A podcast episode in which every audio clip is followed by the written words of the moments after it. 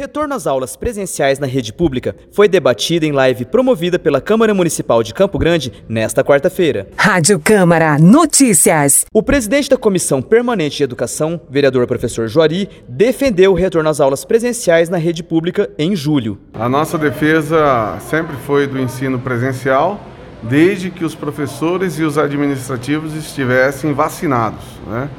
É, pela programação da Prefeitura Municipal, acreditamos que em julho todos estarão vacinados e não tem porquê de não voltar.